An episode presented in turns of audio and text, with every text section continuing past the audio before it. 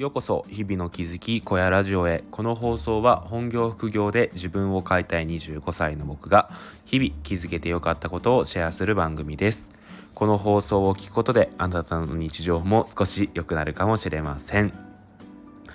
はい皆さんおはようございます。今日は12月の25日日曜日ですね。皆さんいかがお過ごしでしょうか？メリークリスマスですね。うん、東京は晴れていますね。うん、本当にいい天気で、ちょっと後で散歩をしてこようかなってことも思っております。はい、ということでね、今日もお話をしていきたいと思っております。今日はですね、タイトルにもある通り、雑談会になっております。はい、あの、気づきとかではなくて、あのただ僕の今思っていることについてちょっといろいろお話をしていきたいなと思っているのでよろしければ最後までお付き合いください。で今日話したいことなんですけど今日はですね僕が今たった今読んだ読み終わった本についてちょっと紹介をしたいと思います。え今回、えー、読んだ本が原田マハさんの「生きる僕ら」という本です。皆さんご存知ですか？生きる僕らっていう本なんですけど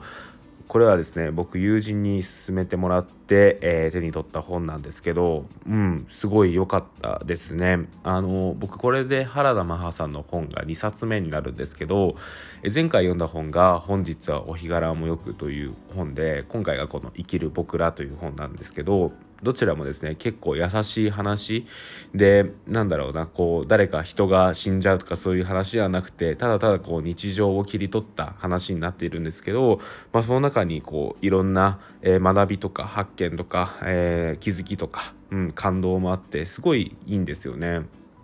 で原田マハさんって僕あんまりちゃんと知らなかったんですけどそのそもそもあれなんですよね。結構美術の話とか書いたりとかドロドロ系の話も書いたりするっていうことらしいんですけどまあ僕が今のとこ読んでる本は結構優しめの本ですね。うん。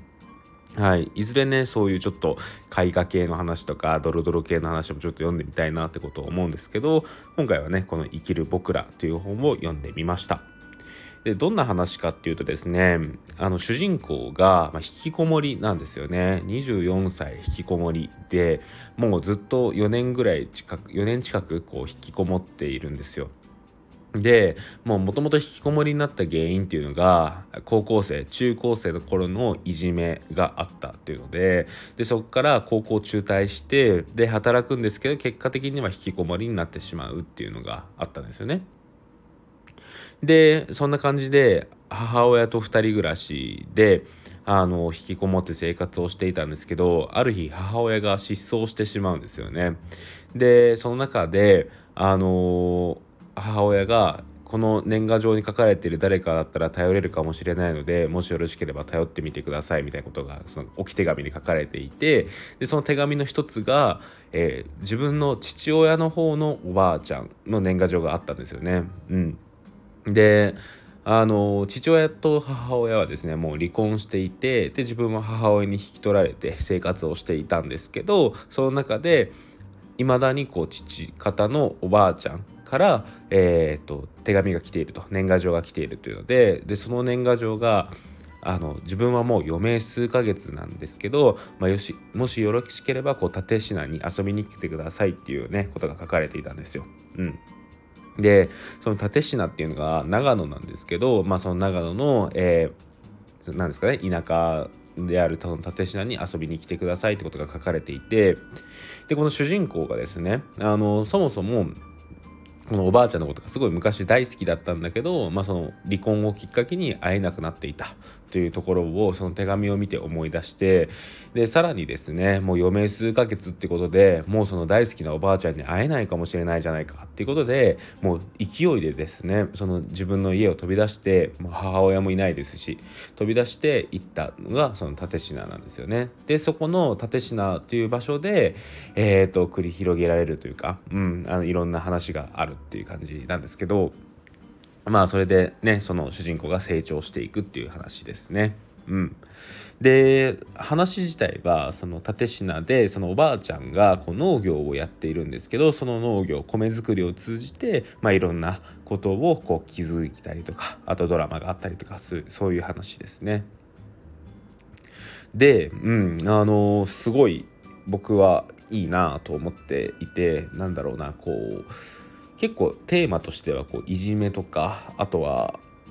なんだ、えー、いじめで引きこもりとかあとはねあのー、このおばあちゃんが認知症を患っているんですよね。でその認知症とかそういうのがあって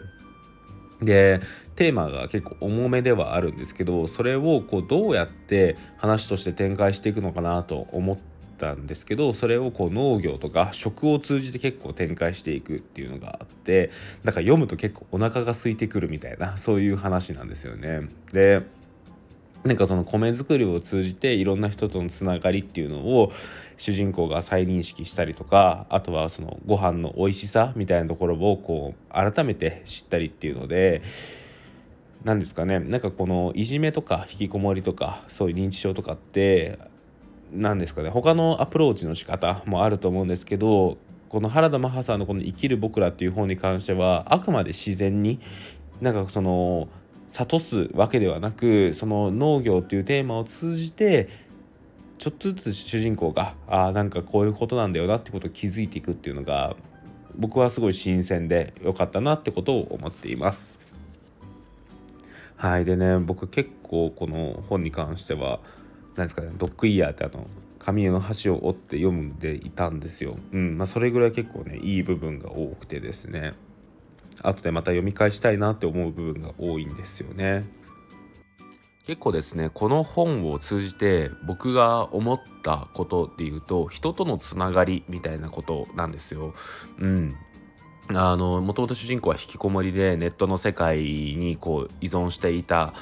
っていうのでねある意味孤独を感じていたんですけどその中でなんかそのおにぎりっていうのが結構出てくるんですけどおにぎりっていうのは誰かのことを思って人の手で、えー、握るものっていうのとかなんかその大切な人を思って握るものとかそういうねことが結構書かれているんですけど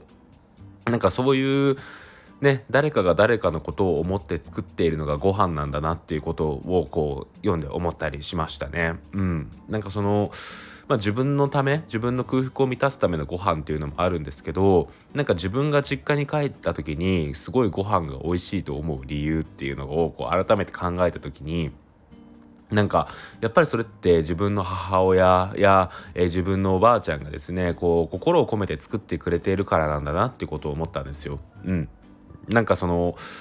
僕ね実家に帰る時になんかその実家のね母親が、まあ、せっかく久しぶりに帰ってきたんだしせっかくだからお寿司でも取ろうかみたいなことをねよく言ってくれるんですけどいやもうなんか何でもいいからあの母さんの料理作ってよってことを 僕はねいつも言うんですよね。で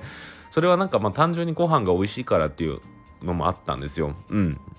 であのご飯がその美味しいからそれを作ってほしいっていうのもあったんですけどなんかねそれ以上のものがそこにはあるなってことをずっと思っていたんですよ。でそれって何なんだろうなってことをねあの考えていたんですけどこの「生きる僕ら」を読んでああなるほどなって思ったのがやっぱりですね自分の母親が自分のためにあの作ってくれているからこのご飯は美味しいんだってことを思ったんですよね。うん。なんかその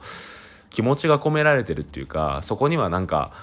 明確になんかこういう秘訣があるとかこういう隠し味があるとかそういうわけではないと思うんですけどただその人のことを思って作るご飯っていうのがこんなに美味しいんだっていうことを多分ねあのー、自然と理解していたのかなっていうことを思っています。うん、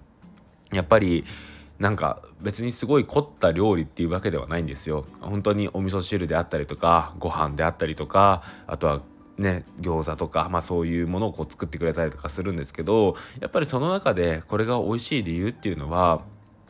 なんかそのプラスアルファ気持ちの部分がこもっているからなんじゃないのかなってことをなんかこの本を読んですごい思いましたね。で年末に多分僕は帰りますけど実家に帰った時は結構ねあの忘年会地元の友達との忘年会の予定とかがあるはあるんですけどできる限り自分の親のご飯を食べる機会っていうのを増やしていきたいなっていうことを思いましたやっぱりですねあのこれはもう何ですかしょうがないというかあの人間の、うん、自然の摂理というかそういうものだと思うんですけどやっぱり自分の方が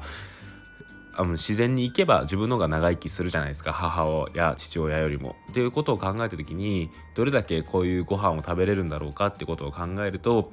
うん、なんかその実家に帰った時っていうのはもちろん友達に会うため、えー、友達を飲むためあのそういうのもあると思うんですけど家族との時間っていうのも大切にしたいなっていうことを今このラジオを撮りながらすごい思いました。はいということでねなんか改めて食のつながりとか食の楽しさとかあとはこういじめとかなんかそういうね引きこもりとかなんかそういうちょっと重いテーマだけどそれをこう軽やかにというか、あのテーマとしては重いものですけどそれをなんか別のアプローチとかで読んでみたいなと思う方は是非ねこの原田マハさんの「生きる僕ら」読んでみてください。うん、あの文庫で売っていますし結構昔の本なのでブックオフとか行けば多分安く売ってるかなと思います。あの値段もね安いですしはいよろしければ是非読んでみてください。ということで今日の小屋ラジオこの辺で終わりたいと思います。ここまで聞いてくださった方々ありがとうございました。それではまた明日。バイバーイ。